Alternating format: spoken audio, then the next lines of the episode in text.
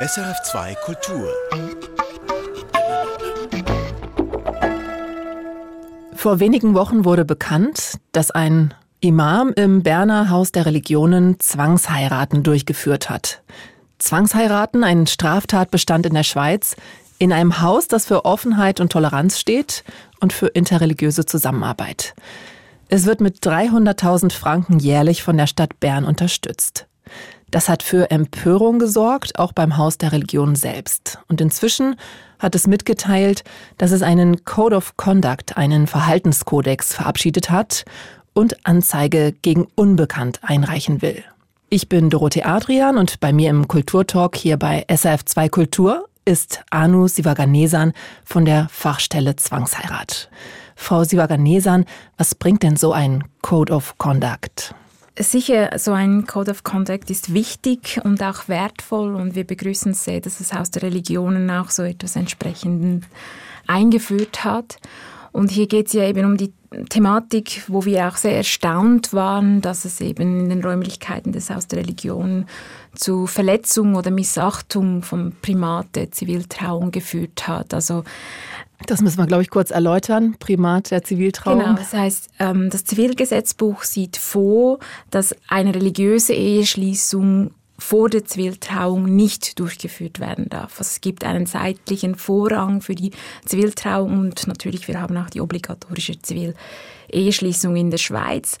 Unsere Beobachtung ist, dass es nicht nur jetzt im Haus der Religion, sondern allgemein seit 2015 diese Missachtung von dieser ähm, Vorschrift äh, en vogue geworden ist, dass es auch an vielen Orten passiert. Also es, da müsste man schon genauer hinschauen dieser Schritt natürlich jetzt ähm, ist unserer Sicht auch begrüßenswert. Ziviltrauung heißt, es muss zuerst eine standesamtliche Trauung gegeben haben. Vorher ist keine religiöse Trauung erlaubt. Für das Thema Zwangsehen ist das wichtig, weil auch die Standesbeamten schon prüfen sollen, ob die Ehe allenfalls unter Zwang geschlossen werden soll. Religiöse Führungspersonen müssen den Eheschein verlangen, bevor sie eine religiöse Trauung durchführen dürfen. Genau. Es ist auch spannend, finde ich, diese Regelung, die ist nicht neu, die gibt schon seit 1875 in der Schweiz und hat immer noch eine wichtige Funktion, auch in der, unserer heutigen Gesellschaft. Sie sind ja eine Person, die sich dafür einsetzt, dass für das Thema sensibilisiert wird. Sie sind Juristin, Sie forschen zu internationalen Verflechtungen im Bereich Zwangsheiraten und Sie leiten die Fachstelle Zwangsheirat.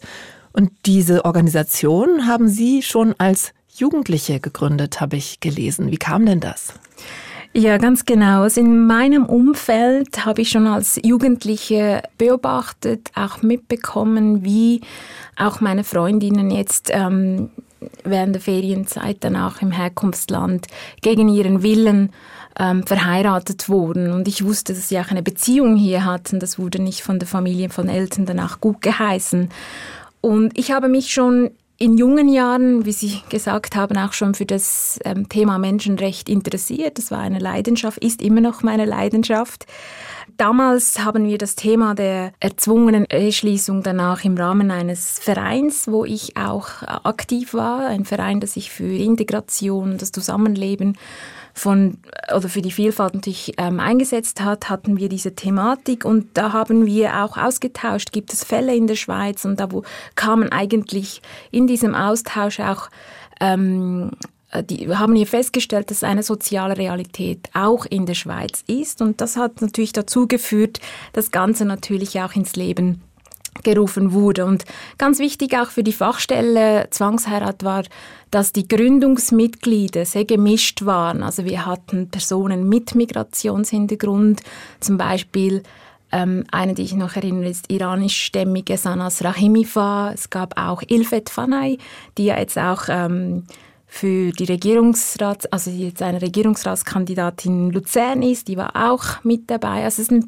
verschiedene Persönlichkeiten, aber auch Personen ohne Migrationserfahrung, Marlene Schenk zum Beispiel, die auch eine wichtige Figur war für unsere Gründung dieser Organisation.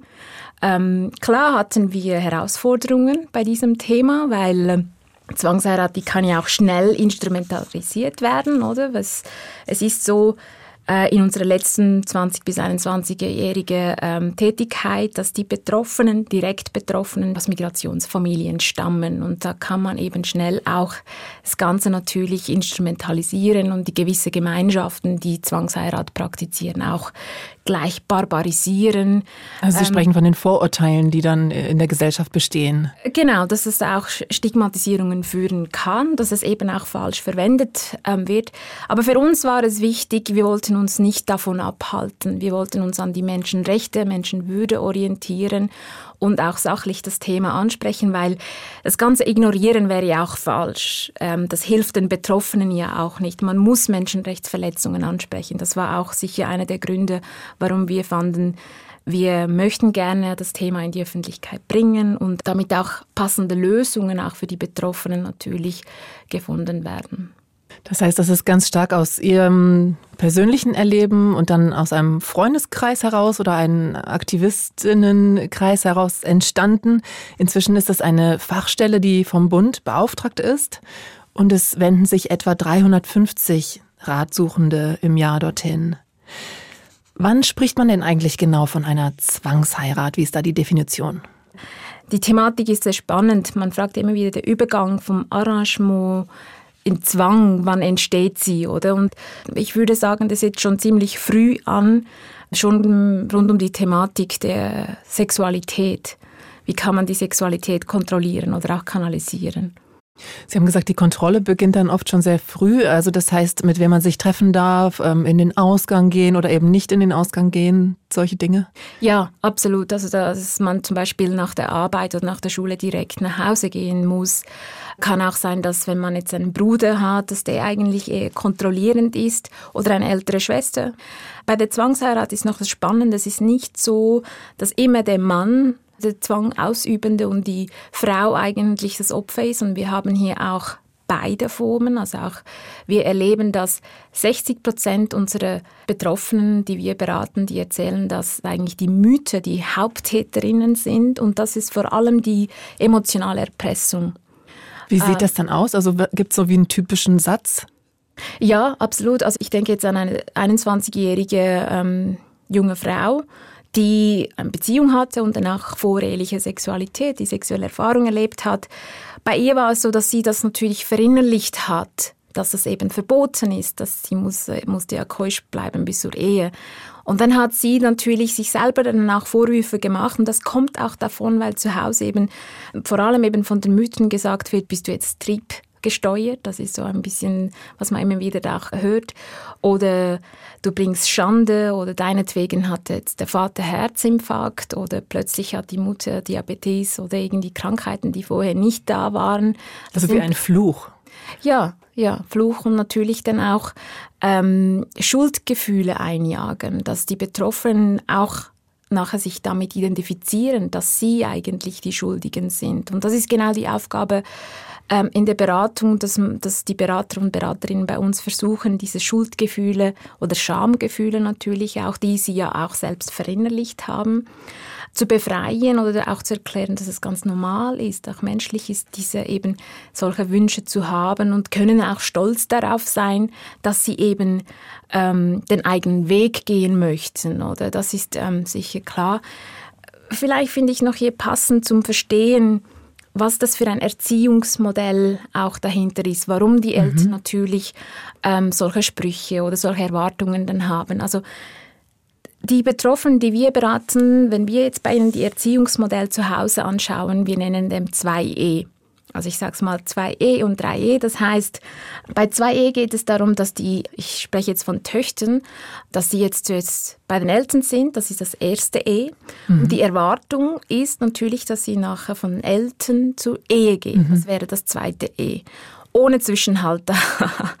und also auch vom Wohnort her oder von der, vom, vom Bezug her? Vom, es ist eher der mhm. Bezug, also ja. dass man die elterliche Familie ist und dann geht man zur ehelichen Familie. Und die, die Gleichaltrigen, wenn sie beobachten, dann wissen sie bei ihren Kolleginnen und Kolleginnen, ja natürlich, sie wachsen auch bei den Eltern auf, oder? Das erste ist das gleich, aber dann gibt es die Phase, die Eigenständigkeitsphase, wo vielleicht die Kolleginnen und Kolleginnen mal von zu Hause ausziehen, ähm, mit einem Freund oder Freundin zusammenleben in einer WG, Wohngemeinschaft vielleicht einziehen und verschiedene Beziehungen ausprobieren. Es klappt nicht, dann geht man. Also es ist eben diese zweite Ehe, was natürlich bei den ähm, Betroffenen, die wir beraten, gar nicht gibt, beziehungsweise auch verboten ist, diese Eigenständigkeitsphase. Und dann kommt natürlich das dritte Ehe, wo man den ähm, eigenen Lebensentwurf ähm, entscheidet. Also entweder man heiratet, hat Kinder oder man hat Kinder und dann heiratet man oder man lebt in Partnerschaft mit oder ohne Kinder. Man heiratet oder dann scheitert, dann sucht man eine neue. Also das heißt, es gibt diese Möglichkeiten von auch wieder davon wegzukommen, was ja wiederum bei diesen Betroffenen oder von ihren Herkunftsgemeinschaften die Trennung und Scheidung noch einmal verpönt ist, oder? Dieses Wissen ist natürlich wichtig, um zu verstehen, was, was für ein Erziehungsmodell haben Sie und wieso ist es vielleicht für Sie schwierig, diesem Zwang entgegenzuwirken, Widerstand zu leisten. Das ist sicher auch Teil der Erziehung, die ja auch bei vielen natürlich verinnerlicht ist, oder? Ja, wie ein Ideal, dem dann zu folgen ist. Sagen Sie gerne noch etwas über die Hintergründe. Also es betrifft nicht nur muslimische Familien, also es ist auch nicht nur so, dass Frauen nur kämen in die Beratungsstelle, auch Männer leiden darunter. Was sind das für Religionsgemeinschaften? Ja. Was haben Sie für Profile, die da kommen? Ähm, bei uns melden sich Betroffene mit, ähm, mit verschiedensten Herkunftshintergründen Ähm, ähm, oder religiösen Hintergründen. Also ich kann sagen von muslimisch über christlich äh, bis hin zu hinduistische Personen. Wir haben auch eritreische christlich-orthodoxe Gemeinschaften, die eben auch dieses Primate Ziviltrauung, oder, dass sie das nicht einhalten. Das heißt, dass sie schon im Voraus eine religiöse Eheschließung auch ähm, vornehmen. Das kommt auch in der Schweiz vor. Was für mich dann immer bei den hinduistischen Personen, ähm, wo wir immer wieder fragen, ähm, wenn sie jetzt Hinduismus ja anschauen, das ist eigentlich von Kamasutra äh, und auch Koitus an und für sich auch wird als eine höchste spirituelle Ekstase dann im Hinduismus, in der Religion selber wahrgenommen. Die Sexualität. Ah, ja, die Sexualität, genau. Aber wenn es in der realen Praxis oder geht, vielleicht ist es eine koloniale Prägung, dass es hier auch Tabuisierungen und Untersexualisierungen und auch eben diese Vorstellung Jungfräulichkeit auch hier natürlich sehr stark geprägt ist. Sie haben noch über die Männer gefragt. Mhm. Ähm, bei uns ist so, dass circa 20 Prozent der Betroffenen Männer sind. Einerseits queere Männer, aber auch heterosexuelle Männer, die ähm, in einer Beziehung sind, die von ihren Eltern natürlich nicht gut geheißen wird, weil die Freundin beispielsweise nicht die gleiche Nationalität hat oder nicht den gleichen ethnischen Hintergrund, aber oder nicht die gleiche Religionszugehörigkeit. Also es gibt ja diesen Endogamiezwang, dass man immer innerhalb der eigenen Gruppe auch heiraten muss. Wir haben ähm, Kenntnis von einem, beziehungsweise war in der Beratung dann auch ähm, mit kosovarischen Wurzeln. Er ist schwul und die Eltern haben ihn gezwungen, ähm, zu einer Heirat. also Arrangement ist ja immer gegengeschlechtlich, also ist da für die äh, homosexuelle Männer, also eine arrangierte Heirat schon per se ein Zwangsheirat. Ähm, und für ihn war es auch so, er musste auch die Ehe vollziehen, das heißt, muss dann auch natürlich äh, Sexualität stattfinden. Es war eine Folter für ihn. Er hat dann lange mitgemacht und bis dann ein Suizidversuch da kam. Ein Freund von ihm hat ihn dann an die Fachstelle gebracht und wir haben ihn zwei Jahre unterstützt, konnten dann auch eine Lösung für ihn finden. Aber das zeigt zum Beispiel auch die Betroffenheit der Männer. Und es gibt viele Fälle auch für jetzt heterosexuelle Männer, wo sie genau auch diese Vulnerabilität haben. Deswegen ist absolut wichtig, dass bei der Sensibilisierung, dass man auch die Männer anspricht, ähm, dass sie auch Opfer sind. Genau. Dieses Beispiel zeigt, wie existenziell das ist und was für ein Leidensdruck da entstehen kann, wenn man in so einer mhm. Zwangsehe dann ist. Ähm, Sie haben einiges angesprochen, diese Idee vom elterlichen Zuhause in das mhm. eheliche Zuhause hinüber zu wechseln. Ähm, Thema Jungfräulichkeit, Thema Heterosexualität, dann Endogamiezwang, also heiraten innerhalb der eigenen kulturell-religiösen Gruppe.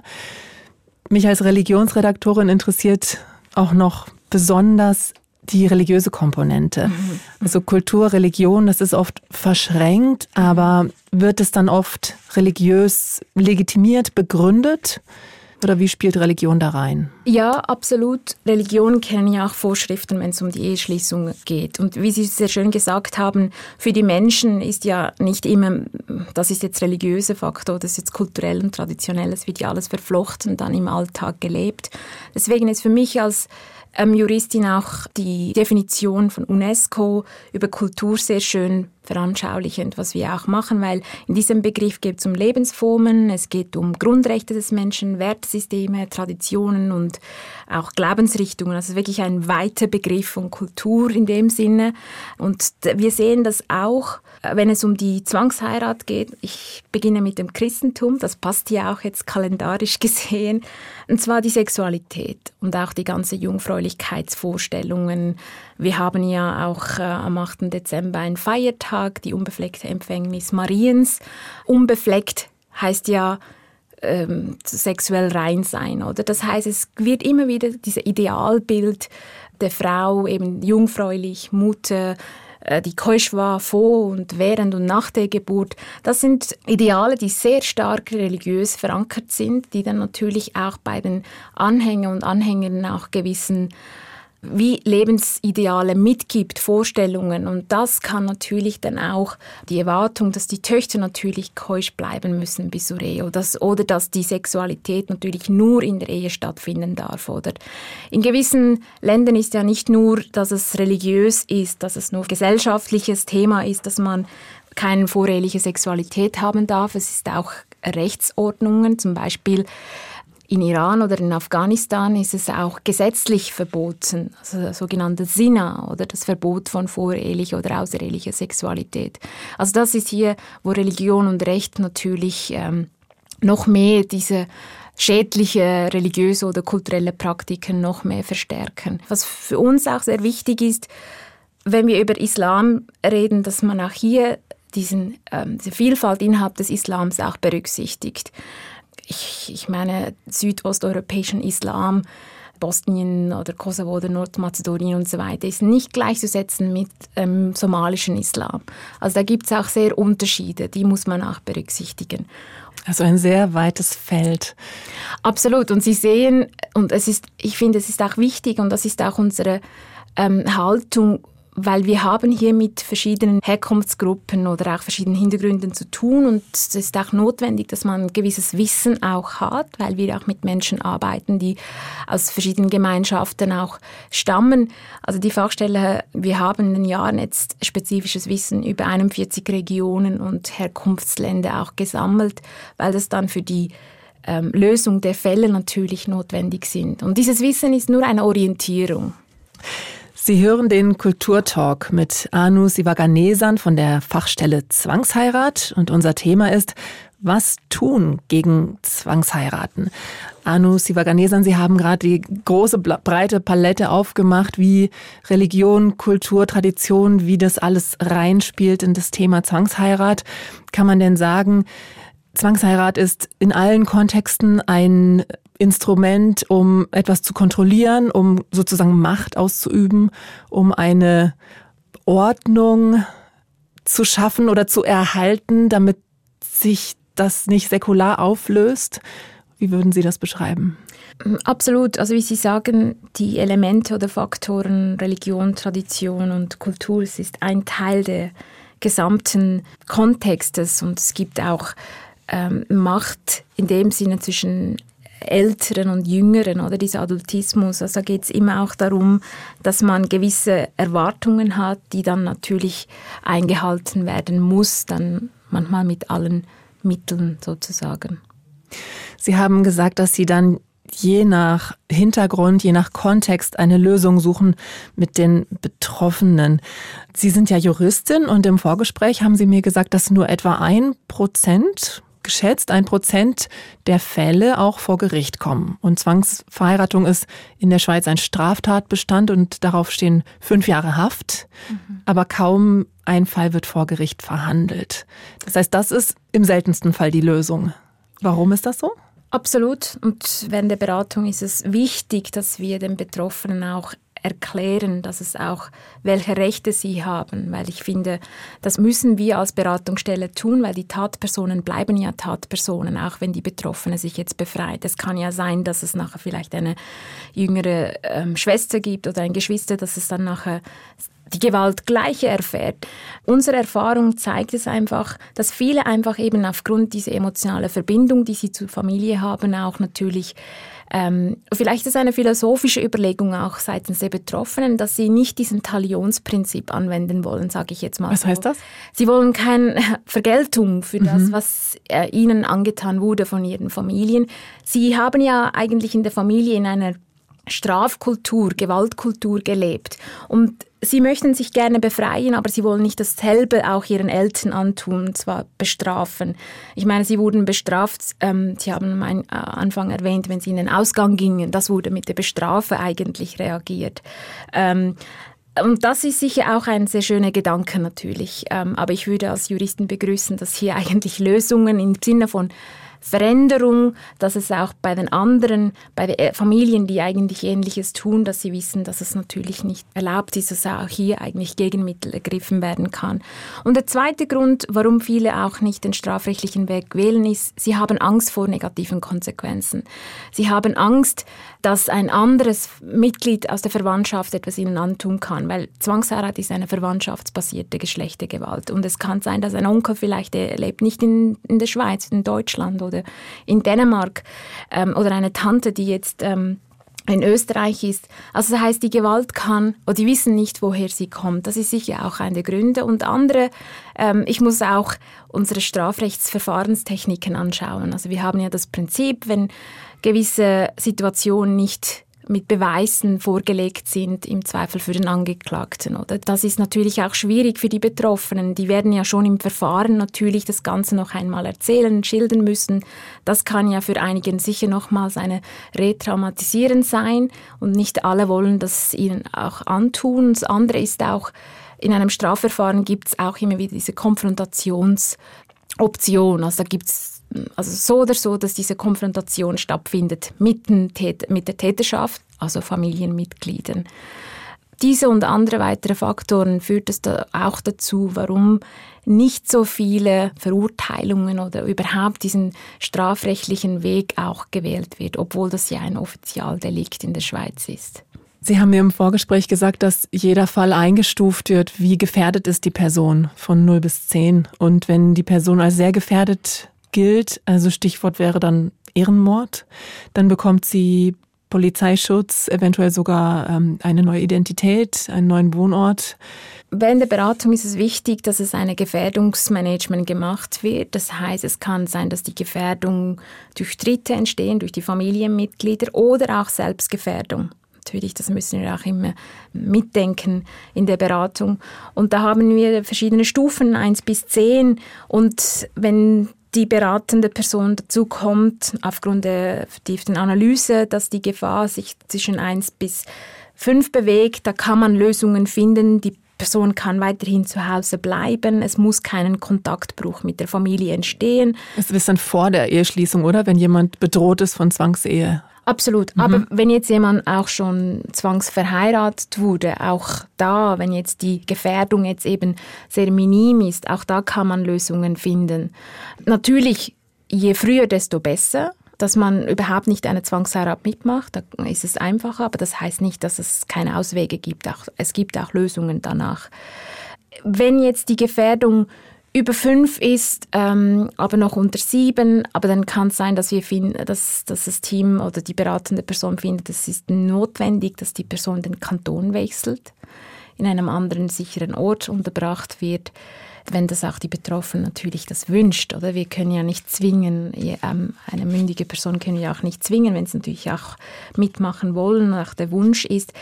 Erstaunlicherweise bei vielen ist es auch der Wunsch, dass sie von der Familie weggehen wollen. Also es zeigt schon, was für eine enorme Gewalt, dass sie jahrelang erlebt haben oder dieser Freiheitsdrang, mhm. den sie mittragen. Ähm, Und wenn es äh, die Gefährdung mehr als sieben ist, gibt es Sicherheitsmaßnahmen. Ja, unter anderem kann es sein, dass die Person neue Identität bekommt. Anu Sivaganesan von der Fachstelle Zwangsheirat. Ihnen ist das ein großes Anliegen, dass Menschen sensibilisiert sind, Also Betroffene, Behörden, religiöse Führer. Was braucht es denn noch, damit es immer weniger zu Zwangsverheiratungen kommt. Ja, also ich werde weiterhin bei der Sensibilisierung auch bleiben, die breite Bevölkerung auch ansprechen, weil die Fälle ja nicht nur von den Betroffenen selbst, sondern auch durch das soziale Umfeld bei uns gemeldet wird und dann auch spezifisch Gemeinschaften in denen auch Personen erfahrungsgemäß eben potenziell betroffen sind von Zwangsheirat, auch Gemeinschaften spezifisch ansprechen und äh, Sensibilisierungsarbeit betreiben. Und dann, wie Sie gesagt haben, Berufs- und Fachpersonen oder auch diese Religionswürdenträger und dann auch die Betroffenen selbst natürlich auch sensibilisieren, dass sie sich bewusst sind, dass sie für ihre Rechte stehen können, kämpfen können, dass es auch Auswege gibt. Und das sind Schulklassen, äh, sind ein wichtiger Ort, wo die potenziell Betroffenen sich noch frei, ohne Beobachtung bewegen können. Und Sie forschen ja zu internationalen Verflechtungen. Sie vergleichen sechs Länder. Mhm. Und ähm, Sie hatten erzählt, dass Sie sozusagen Best Practices auch teilweise helvetisieren, hier übernehmen. Und da gibt es zum Beispiel die Idee einer Vertrauensfamilie oder einer Vertrauensperson und es kommt aus Pakistan. Können Sie das noch kurz als Abschluss erzählen? Ja, ich glaube, der Anstoß, die Grundidee war, als ich ähm, während meiner Feldforschung in Pakistan unterwegs war, auch von Psychologinnen erfahren habe, beziehungsweise das Bild gibt, dass man auch die Klientinnen umarmt. Das ist für, für mich, wo aus der Schweiz stammt, jetzt natürlich ein Gedankengut, dass man die natürlich die Klientin umarmt. Das kommt ja uns eigentlich sehr anders vor und das, bei, bei uns heißt ja immer Professionalität gewisser Abstand und Gefühlskälte, wenn man so sagt. Professionelle Distanz. Professionelle Distanz und das ist auch so. Die Beratungsstelle hat eine Distanz mit den Betroffenen in der Beratung. Wir sind per sie mit ihnen. Das hat einen Grund. Der Grund ist, wir wollen nicht, dass die Beratungsstelle Ersatz für die Familie wird. Sie sollen selbstständig, unabhängig, selbstbestimmt den Weg gehen. Aber diese Beobachtung hat dazu geführt, wo wir auch gefunden haben, wie können wir diese emotionale Lücke, wo sie ja haben, wenn sie jetzt von der Familie weg sind, dass sie Vertrauenspersonen haben. So haben wir eben die Idee im Team entwickelt, dass ähm, wenn Freiwillige gibt, die das machen möchten, dass wir dann auch ähm, mit solchen Personen zusammenarbeiten. Sie sind kein Ersatz für die Familie, aber stehen da für Austausch, regen Kontakt, vielleicht mal jetzt einen Weihnachtsmarkt besuchen. Zum Beispiel wäre eine Möglichkeit. Das war der Kulturtalk mit Anu Sivaganesan, Juristin und Leiterin der Fachstelle Zwangsheirat. Vertiefungen zu den aktuellen SRF-Recherchen rund um Zwangsheiraten in der Schweiz.